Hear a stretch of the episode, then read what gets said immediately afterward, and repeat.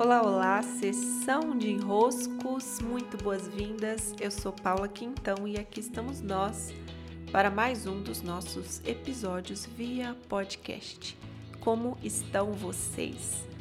Mais um dia de especial lá pelo meu Telegram, canal por Paula Quintão, onde eu trato sobre o alimento, as escolhas e o vazio preenchido. Estamos encerrando o especial no último capítulo sobre o vazio e encerrando também o tempo de inscrições para o curso do peso no corpo e do corpo. Esse curso acabou se tornando um dos meus cursos mais amorosos e que eu tenho a alegria de poder compartilhar. Né? Eu vou contar aqui para vocês que esse curso é composto por sete capítulos e esses capítulos tratam sobre uma caminhada de desvendamentos. Nós vamos olhar a dinâmica física, simbólica e sistêmica da gordura e do peso. Nós vamos falar sobre o corpo, sobre o alimento e a relação com a nossa mãe. Também que gera o crescer, o cuidado, o caber no mundo, o conectar-se.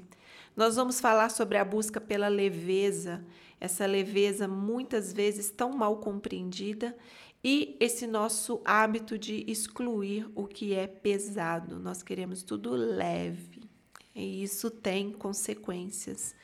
A beleza como pertencimento e a gordura como isolamento Falamos também no capítulo 5 sobre força versus gordura, sobre uso de energia versus estoque de energia. A gordura como compensação de um vazio e vamos a mais desvendamentos e transformações. Esse é um curso que ficou muito completo. Os conteúdos são em vídeos, ficam todos dentro da minha área de conteúdo. Eles também podem ser acessados por um ano, mas se vocês precisarem de mais tempo de acesso ao curso, é claro, é só vocês me pedirem para aumentar esse prazo. E um dos pontos altos desse curso é eu ter feito e inserido leituras de registro acástico dentro de cada um dos sete capítulos. As leituras do registro acástico que eu fiz com os meus clientes dentro da temática do peso esses clientes eles vieram exatamente para me auxiliar na composição do curso e são sabedorias muito especiais as que estão coletadas por esses acessos acásticos. Então, sou suspeita para falar, logicamente. Para mim, esse curso aqui é um dos melhores cursos que trata sobre o peso, sobre a gordura. Muito boas-vindas a quem chega. E hoje eu quero tratar aqui com vocês sobre o vazio. Há outros podcasts meus que eu tratei sobre o vazio, mas hoje eu quero contar um, um episódio e chamar a atenção para o fato de que às vezes nós não conseguimos identificar que nós temos esse vazio interno. Certa vez, um amigo que trabalha com saúde mental em um hospital de é, dependentes de, de droga, ele me possibilitou ir acompanhar alguns dos seus atendimentos. E nesse dia, é, enquanto ele preenchia uma das fichas, o paciente estava lá conversando comigo, o paciente começou a me dizer né, que ele precisava da droga, porque em alguns momentos o vazio que ele sentia se tornava tão insuportável que ele não conseguia fazer mais nada. Então, não conseguia trabalhar, não conseguia se concentrar, não conseguia ficar é, um ser humano funcional. Então ele recorria às drogas para acalmar esse vazio interno. E eu olhei bem nos olhos dele, né? Tava aquele momento assim de, de espera ali, aguardando meu amigo preencher as fichas e tudo. Eu olhei bem nos olhos dele e disse: Esse vazio é o que nos conecta como humanos, é o que nós temos em comum, um vazio interno muito desafiador. Né? E ele me olhou, até me perguntou: Você é psicóloga? Né? Ele, ele se sentiu tocado ali por, pela minha fala. E pronto, o atendimento dele teve segmento e tudo. E no final, meu amigo comentou comigo: Ele falou: Eu não tenho esse vazio.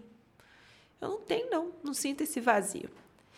E por ele ter me dito isso, eu saí dali considerando que algumas pessoas poderiam não sentir esse vazio É, então, por que não? Por que não sentiam? E eu passei um tempo investigando um pouco mais, além do que eu já conhecia sobre esse nosso vazio interno e sobre ser uma condição que nos conecta. Né? Por que algumas pessoas não sentiam o vazio, sentiam menos? Então eu fui é, observando que as pessoas que não se queixam de um vazio interno, geralmente são pessoas que estão buscando preencher os seus dias, o seu dia a dia com atividades que levam para longe desse vazio interno. Então, são atividades que, de certa forma, anestesiam o vazio. Claro que para algumas pessoas vai ser a droga, claro que para algumas pessoas vai ser a comida, mas para outras pessoas pode ser o excesso de trabalho, para outras pessoas pode ser o ficar ali olhando, vendo vídeos, vendo TV, vendo entretenimento o tempo inteiro. Para outras pessoas pode ser o uso desenfreado da sexualidade né, viciada em sexo, cada um vai encontrar um meio para dar uma aliviada nesse vazio. Só que a verdade é que, sim, como condição humana, todos nós sentimos esse, essa espécie de buraco no peito. Né? É como uma vala, é como um espaço aberto, é como um buraco mesmo. E dependendo de como nós estamos lidando com esse vazio ou não lidando com esse vazio, ele se torna mais, eu vou dizer assim, né, ensurdecedor. É como se ele se tornasse mais e mais e mais potente, a ponto de nos estressar, a ponto de nos deixar ansiosos, a ponto de nos deixar em fuga, buscando subterfúgios para um pouco mais anestesiar o vazio. Será que não tem solução? Será que a gente vai conviver com essa dor interna, esse buraco no peito, de uma maneira desconfortável do início ao fim da vida? Ou será que tem solução? Ou será que há mecanismos para não ignorarmos ou não anestesiarmos esse vazio, mas para de fato tratarmos o vazio que nos acompanha. Pois hoje não é dia de eu falar sobre essas alternativas ao vazio, a ter esse vazio preenchido, mas sim convidá-lo para que você olhe para esse vazio e seja capaz de identificá-lo.